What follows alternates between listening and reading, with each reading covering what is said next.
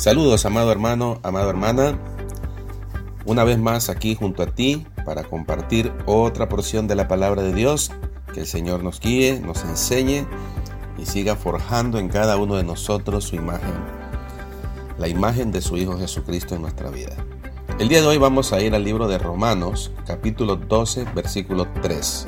Digo pues, por la gracia que me es dada, a cada cual que está entre vosotros, que no tenga más alto concepto de sí mismo que el que deba tener, sino que piense de sí con cordura, conforme a la medida de fe que Dios repartió a cada uno.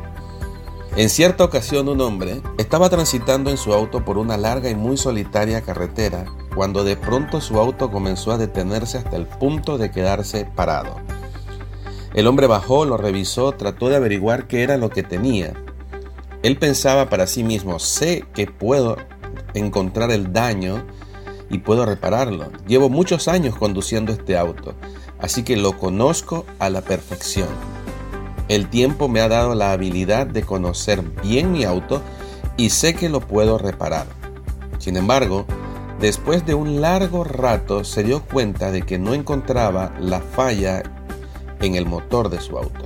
En ese momento apareció otro auto del cual bajó un señor a ofrecerle muy cordialmente su ayuda. El dueño de aquel primer auto dijo, mira, este es mi auto de toda mi vida, lo conozco a la perfección, como si fuese la palma de mi mano. No creo que tú, sin conocerlo, puedas encontrar el daño que el auto tiene.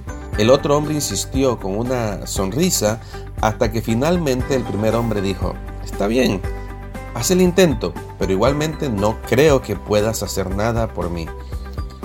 El segundo hombre echó mano a la obra y en pocos minutos encontró el daño que tenía el auto y lo pudo solucionar, poniendo el auto a funcionar.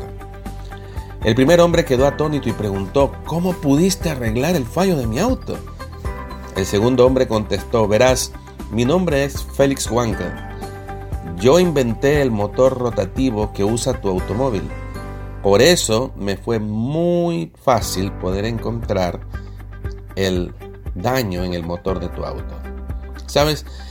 Una batalla campal que libran día a día los hijos de Dios es con el orgullo. Hay una continua tentación a centrarte en ti mismo, lo cual desde luego te lleva a pensamientos, palabras y acciones dañinas para ti y para todas las personas que te rodean. Hay momentos que actuamos de tal manera que parece que en el mundo no hay nada más importante que nosotros, que nada funciona bien si no estamos nosotros como el eje central de todo lo que está pasando. El orgullo es un pecado con el que tenemos que tratar si en verdad tenemos una determinación genuina a caminar con Jesús, agradarlo y guardar sus mandamientos y honrarlo en todo lo que hagamos. Este pecado, como cualquier otro pecado, debe ser confesado y vencido por el poder del Espíritu Santo si has de madurar como hijos de Dios. Proverbios 28:13 dice, el que encubre su pecado no prosperará, mas el que los confiesa y se aparta alcanza la misericordia de Dios. En cierta ocasión el Señor Jesucristo contó una historia o una parábola que nos muestra claramente una radiografía de este pecado tan grosero en la vida de los hijos de Dios. En Lucas capítulo 18, verso 9, dice, a unos que confiaban en sí mismo como justo y menospreciaban a los otros, dijo también esta parábola. Dos hombres subieron al templo a orar, uno era fariseo y el otro publicano. El fariseo puesto en pie oraba consigo mismo de esta manera, Dios, te doy gracias porque no soy como los otros hombres, ladrones, injustos, adúlteros, ni aun como este publicano. Ayuno dos veces a la semana, doy diezmo de todo lo que gano. Mas el publicano, estando lejos, no quería ni aun alzar los ojos al cielo, sino que se golpeaba el pecho diciendo, Dios, sé propicio a mí, pecador. Os digo que éste descendió a casa justificado antes que el otro, porque cualquiera que se enaltece será humillado y el que se humilla será enaltecido. ¿Puedes ver la actitud del fariseo? Él pensaba que era grande por todo lo que hacía, Él se decía a sí mismo, yo ayuno, yo diezmo, yo hago muchas cosas para Dios. Pero por otro lado, también él pensaba que era grande por las cosas que no hacía. Él dice, no soy ladrón, no soy injusto ni adúltero. Y menospreciaba a aquel hombre diciendo, ni aún soy como este publicano.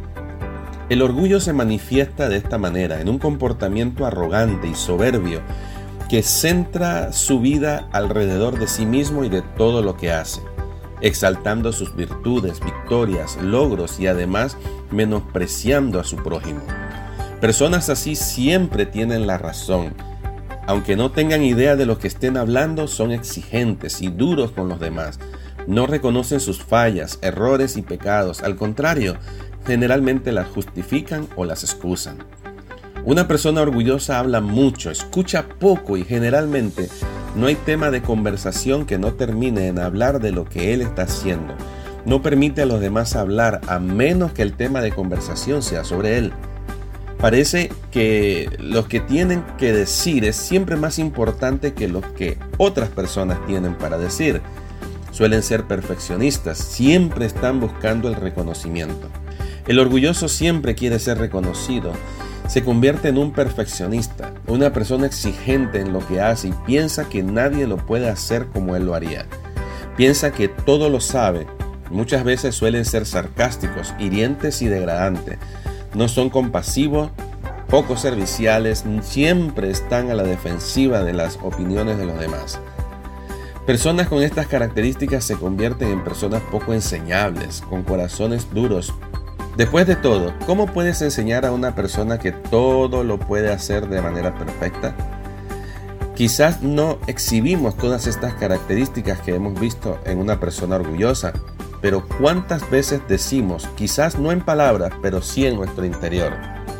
Esta es mi vida, este es mi destino, esta es mi casa, déjame a mí, solo yo puedo resolver mis problemas.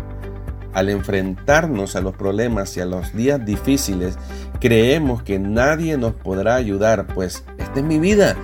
Pero te voy a hacer una pregunta. ¿Quién hizo la vida que tienes? ¿Quién hizo el tiempo que tienes? ¿Quién creó la familia en la que estás incluido? Solo aquel que es el autor de la vida y el amor puede ayudarte cuando te quedes tirado en la carretera de tu vida. ¿Hay algún comportamiento orgulloso que puedes identificar en tu vida? Te animo, pregunta a una persona de tu confianza y madura en la fe que sabes que te dirá la verdad en amor. Puedes preguntarle, ¿puedes ver en mí algún comportamiento orgulloso en mi vida? Cada uno de nosotros debe tener un concepto claro de sí mismo según la escritura. Cada uno de nosotros, según la gracia que le ha sido dada, no debe tener más alto concepto de sí mismo que el que debe tener, como tampoco debe tener un concepto más bajo del que Dios le ha dado.